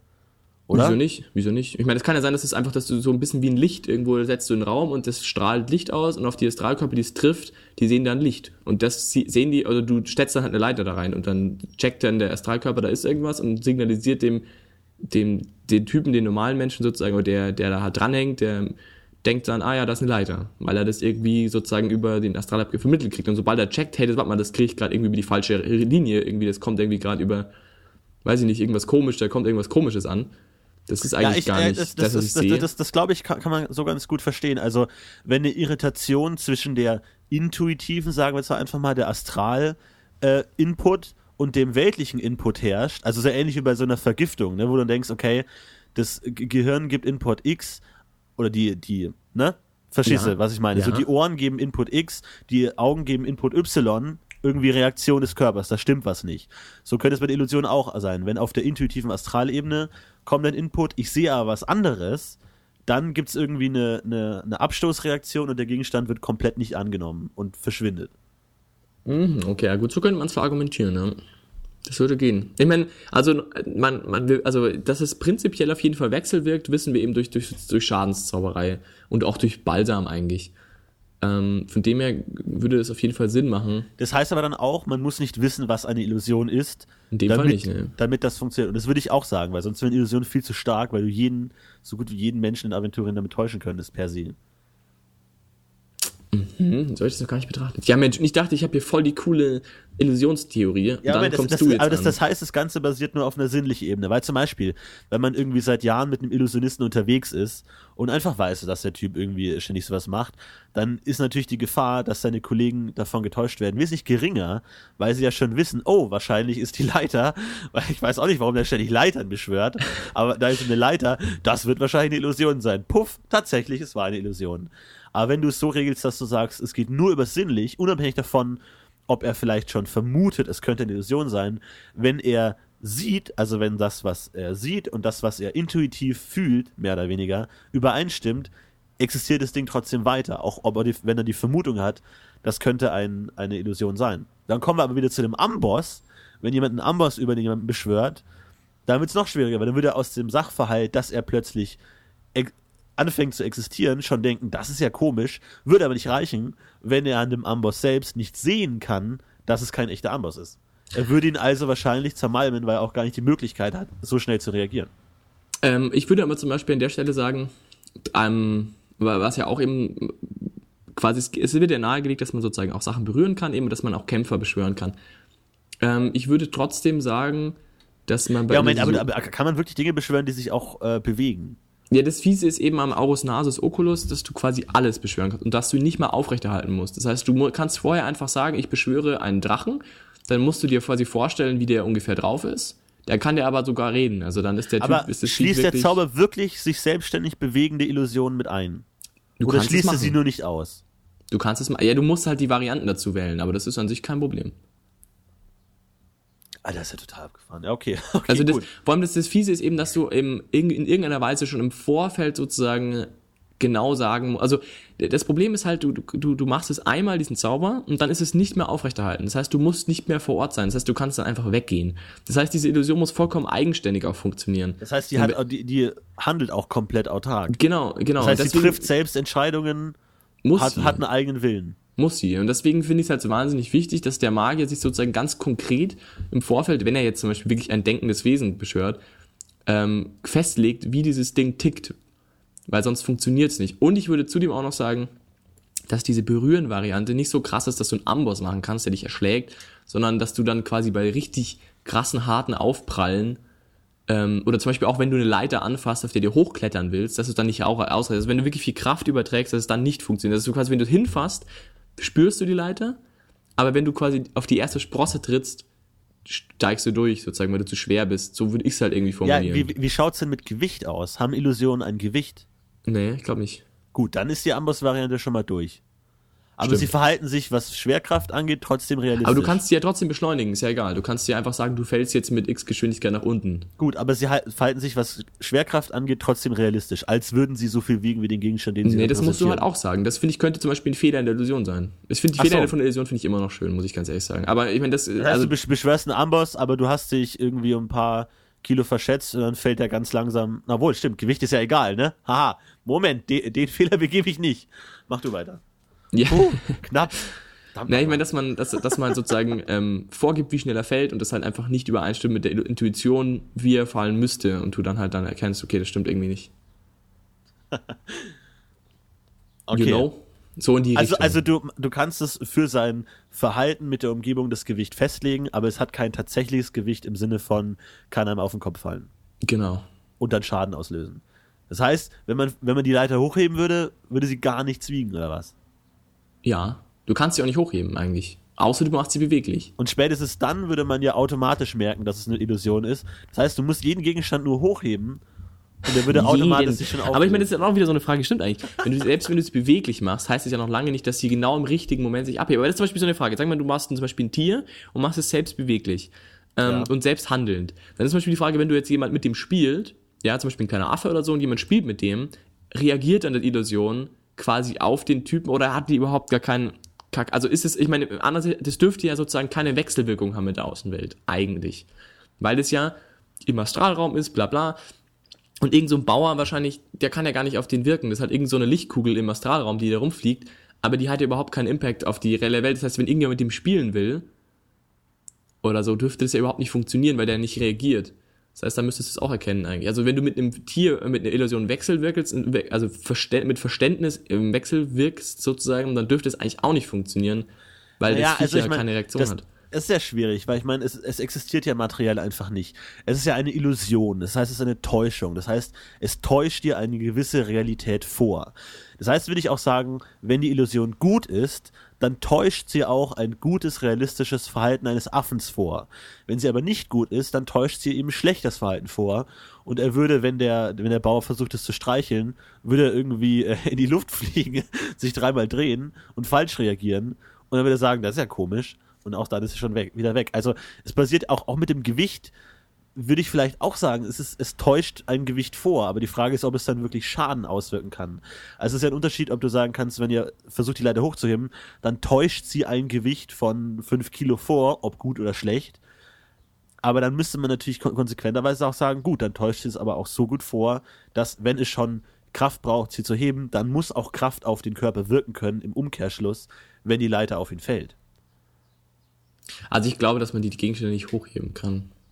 Gar Glaube ich, nicht. so ich dann. Ja, ich würde das dann wahrscheinlich nicht machen. Wenn sie fest beschworen sind zumindest. Schwierig. Oh Gott. Ja, es ist, es ist, Illusionen bleiben immer noch schwierig, aber ich, ähm, ich würde, also es ist natürlich, im Ende bleibt es natürlich einfach im Wesentlichen eine Meisterfrage. Ähm, was erlaubt ist und was nicht. Aber ich würde eben sagen, dass ähm, wirklich Schaden austeilen nicht funktioniert, weil du sozusagen keine, also auch trotz Berührungsvariante, ähm, Berührung heißt ja nicht vollkommen materiell. Also ich würde sagen, man spürt die Oberfläche, aber wenn du jetzt wirklich mit, also mit, also wirklich da reindrückst, im Sinne von, wenn du die Leiter hochheben willst und du wirklich Kraft überträgst, im Sinne von, ähm, ja, richtig Energie, dass du dann sie nicht packen kannst, sondern dass du sie nur spüren kannst und dann Ja. durchgehst. Sozusagen, Oder, oder die, die Illusion täuscht das natürlich auch vor. Also würdest du im weitesten Sinne jetzt keine, keine Kalorien verbrennen, wenn du das Ding hochhebst, aber es fühlt sich so an, als wäre es schwer. Obwohl es überhaupt nicht schwer ist. Oder wenn es dir auf den Kopf fällt, dann fühlt es sich so an, als wäre es dir auf den Kopf gefallen. Du hast aber essentiell wirklich keinen Schaden genommen, aber sie hat eben diesen Sachverhalt vorgetäuscht. Ja, aber Du dann könntest du ja denkst- wieder du den denkst- Amboss machen und dann hast du mindestens schon mal 10 Minuten gewonnen, weil der Typ am Boden liegt und denkt, er ist erschlagen Ja gut, er, er denkt, er hätte gerade einen Amboss auf den Kopf bekommen, hat es aber nicht, hat also keinen Schaden bekommen, aber wird wahrscheinlich irgendwie zusammengekaut auf dem Boden liegen und anfangen zu heulen. Äh, könnte funktionieren, aber er wird nicht wirklich sterben. Aber ich meine, so ist es in den Regeln ja auch angelegt, dass du das machen kannst, aber ich finde es eben, ich finde es eben schwierig, weil dann ist ja auf einmal ein Illusionszauber wahnsinnig mächtig im Kampf, weil du ja sozusagen jeden damit einfach ausschalten kannst. Wenn du irgendjemanden, wenn eine Gruppe von zehn Leuten auf dich zukommt und du einfach einen Amboss über allen beschwörst und runterfallen lässt, dann ist das halt relativ krass. Also dann sind ja alle wenn sie den. Amboss gar nicht sehen, wenn sie den Helm aufhaben, und ihn gar nicht sehen, wirkt er Okay. dann trotzdem, wirkt die Illusion trotzdem, auch wenn sie von dem zu Täuschenden nicht gesehen wird, er also gar nicht wissen kann, Ja, doch was eigentlich schon, weil, weil, er, weil, sein, weil der Astralleib ja wahrnimmt. Müsste er eigentlich. Also das, der hat ja in alle Richtungen Sinne sozusagen. Der, da ist ja wurscht. Das ist halt wie so eine, wie so eine, wie so eine Box irgendwie im, im Wasser irgendwie. Da, da schlagen die Wellen schon drauf, so. Würde ich sagen. Meinst du nicht? Ja, aber checkt der Astralleib? Also hat ein normaler Mensch so, ein, so eine gute Kommunikation mit seinem Astralleib? Oder wenn sie wirklich nur gewaltsam beeinflusst wird, wie bei einem Fulminictus, dann hat es eine Feedback. Ja, Weil ich mein, aber so, ich meine, ein normaler Typ spürt ja auch keinen kein Zauber oder ähnliches oder irgendwelche Kraftlinien oder whatever, Ja, ja, ja, gut, aber ich meine, du weil hast er eben ja, mit also, seinem Astralleib nicht kommunizieren kann. äh, zum, also du kannst zum Beispiel mit einem Blick in die Gedanken die Gedanken rausziehen. Und mit einem Blick auf Wesen aus dem Astralleib kannst du auch äh, fast Ja, alle eben, weil du körperlichen eben Eigenschaften direkt raus- Einfluss auf den Astralleib nimmst. Aber wenn es einfach, äh, man kann ja auch keine Gegenstände fühlen. Also könnte man, müsste man auch die Illusion nicht fühlen können, weil sie ja eigentlich für den zu Täuschenden überhaupt keinen Unterschied zu einem Gegenstand haben könnte. Kannst ja auch nicht fühlen, ob neben dir jetzt ein Bu äh, Klavier steht oder nicht. Somit dürftest du auch das vorgetäuschte Klavier nicht fühlen dürfen. Wobei der, aber wobei der die Illusion ähm, ja darauf angelegt ist, dich ähm, aufmerksam zu machen. Aber nur, aber nur sinnlich. Nee, sie ist genau das Gegenteil. Sie ist überhaupt nicht aufgelegt, aufmerksam zu machen, sondern sollte eigentlich möglichst gut sich in die Realität mit einblenden. Ja, aber Und der Astralleib muss es ja, aber, aber ja ich meine, es muss, es muss so stark sozusagen in der Astralebene ähm, leuchten, dass sozusagen der Astralleib das auf dich weiter vermittelt. Es muss so ein starker Impuls sein, dass du den, dass es quasi ausreicht, dass du siehst wirklich effektiv. Ja, aber, sie, aber auch noch sehen tust du ja durch die. Hm. Also, also ich, na, aber ich, ich glaube, dass es eher, also dass die, die, die magische Matrix, eine magische Präsenz, whatever, diese Illusion vortäuscht, na gut, also ich meine, machen wir es einfach mal klassisch durch Lichtwellen. Also du siehst irgendwas, also müssen da Lichtwellen kommen. Aber sind es tatsächliche Lichtwellen? Also erzeugt die Illusion tatsächliche Lichtwellen in der Realität? Oder täuscht sie nur vor, du hättest was gesehen und genau. macht das irgendwie untenrum durch den Astralleib? Aber inwiefern steht der Astralleib und der normale Leib so in Kontakt, dass es wirklich dadurch funktioniert? Also, also, also könnte, man, könnte man auch durch die Analyse des Astralleibs herausfinden, was die Person sieht im Moment. Ähm, de, der Meinung bin ich nämlich schon. Also ja. Dann ich würde es genau sagen, ich meine, wenn du, wenn du die Gedanken lesen kannst, dann kannst du definitiv auch sehen, was der sieht. Dann geht's, also ist, ist Illusionsmagie... Es gibt ja auch sogar einen Zauber. Es gibt ja so, mit dem Penetritzel zum Beispiel, kannst du dich ja an Leute dranhängen und durch seine Augen sehen. Okay, also ist eigentlich Illusionsmagie im weitesten Sinne Beherrschungsmagie, weil du eigentlich durch den Astralleib die, die Wahrnehmung des Opfers manipuliert. Einfluss, würde ich sagen. Einfluss. Einfluss. So in die Richtung.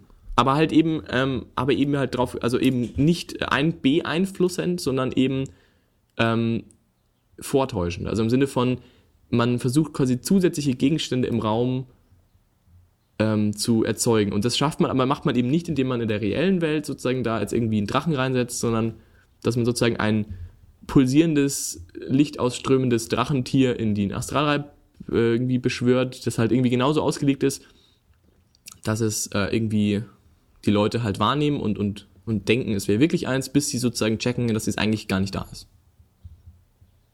Lichtwellen ist Quatsch, oder? Es sind keine Wellen. Doch. Doch? Okay, gut. Meinst du jetzt ich, bei uns? Ich, ich überlege gerade, wie die gerade zum Idioten gemacht haben. Sagen wir einfach rückwirkend Schallwellen. Lichtwellen ist wunderbar. Ich, ich würde sogar, ich würde es wirklich wie so einen kleinen Lichtpunkt machen. Das ist ganz gut. Demzufolge hätte man dann auch wahrscheinlich einen relativ kleinen Punkt, der wirklich die Aufmerksamkeit auf sich zieht. Wäre eigentlich auch ganz interessant, dass man eine Illusion hat, die eigentlich, die nicht so auf, also eine Illusion ist, kann ja sehr groß sein. Also zum Beispiel du hast ein Flammenmeer vor dir, aber dass sozusagen eigentlich der Punkt der Interesse, des Interesses sozusagen die Mitte ist oder so, dass, dass du da quasi der Zauber sitzt. Finde ich auch eine interessante, eine interessante Idee für Illusionszauberei.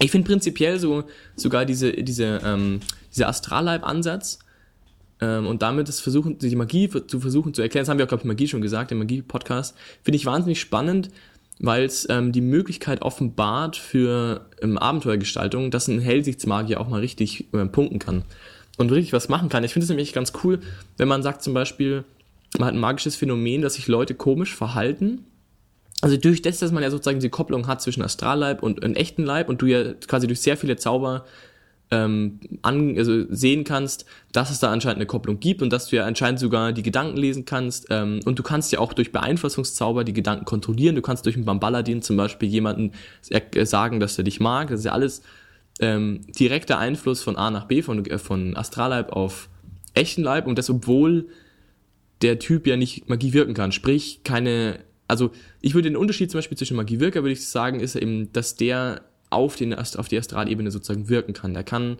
seine Fähigkeiten dazu einsetzen, im astralen Raum irgendwie Auswirkungen zu machen. Das kann ein Bauer nicht, aber er kann trotzdem empfangen, er ist halt quasi eine, eine Antenne.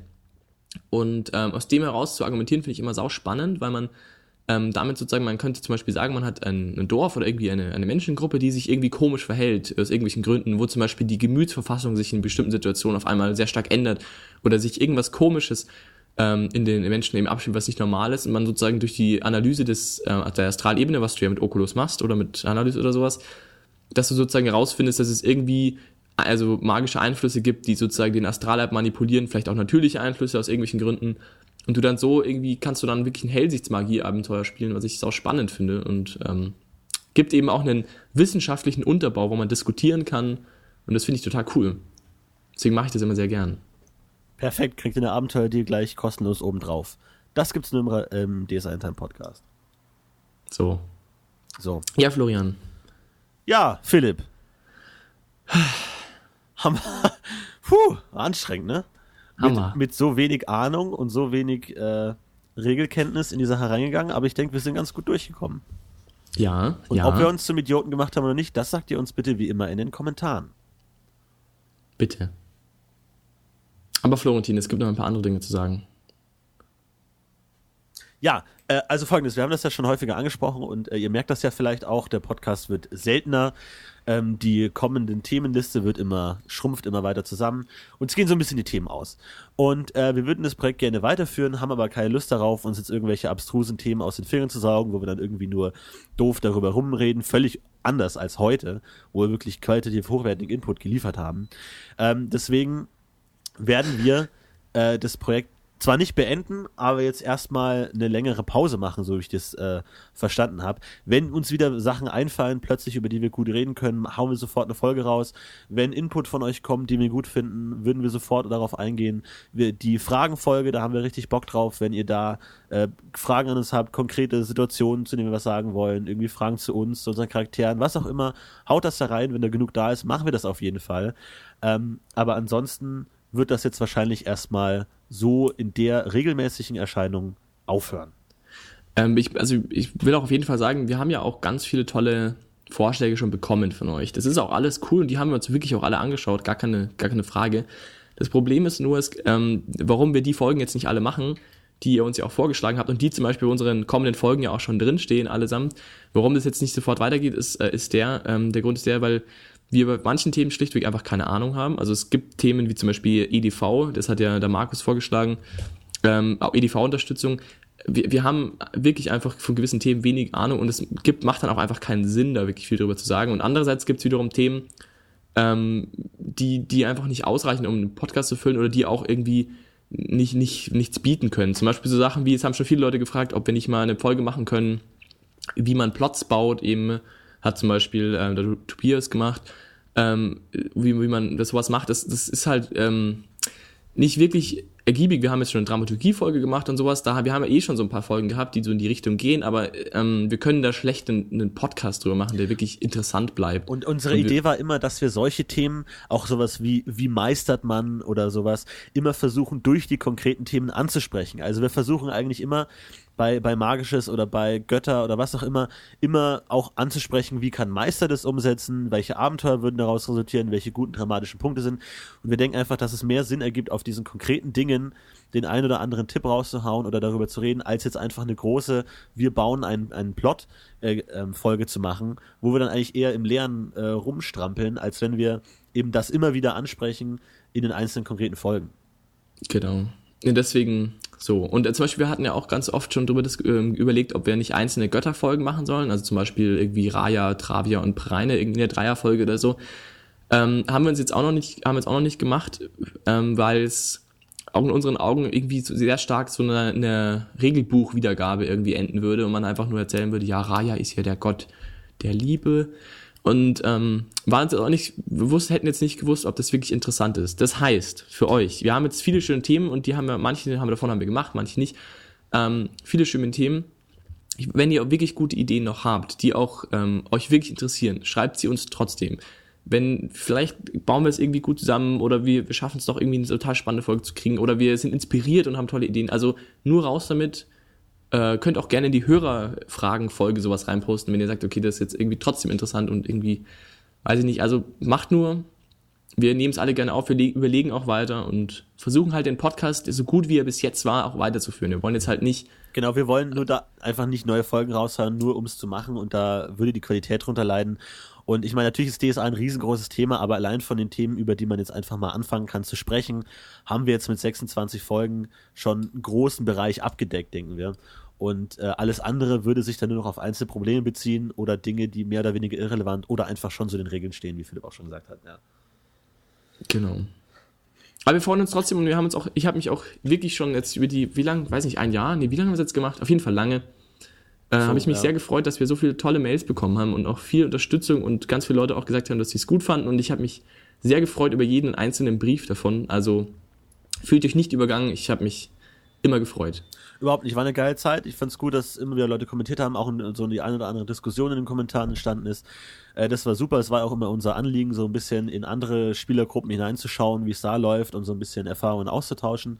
Das hat ähm, eigentlich ganz gut funktioniert und ähm, war, eine, war eine tolle Zeit heute. war toll. Aber schreibt nur weiter, Aber- wie gesagt, vielleicht, ähm, wie, ähm, vielleicht gibt es einen neuen Flow. Wir, wir wollen jetzt das nicht ausschließen. Also wir bleiben auf jeden Fall online und ihr könnt uns erreichen. Ja, bis dahin äh, viel Spaß bis zur nächsten Folge. Macht's gut. Macht's gut, ihr Lieben.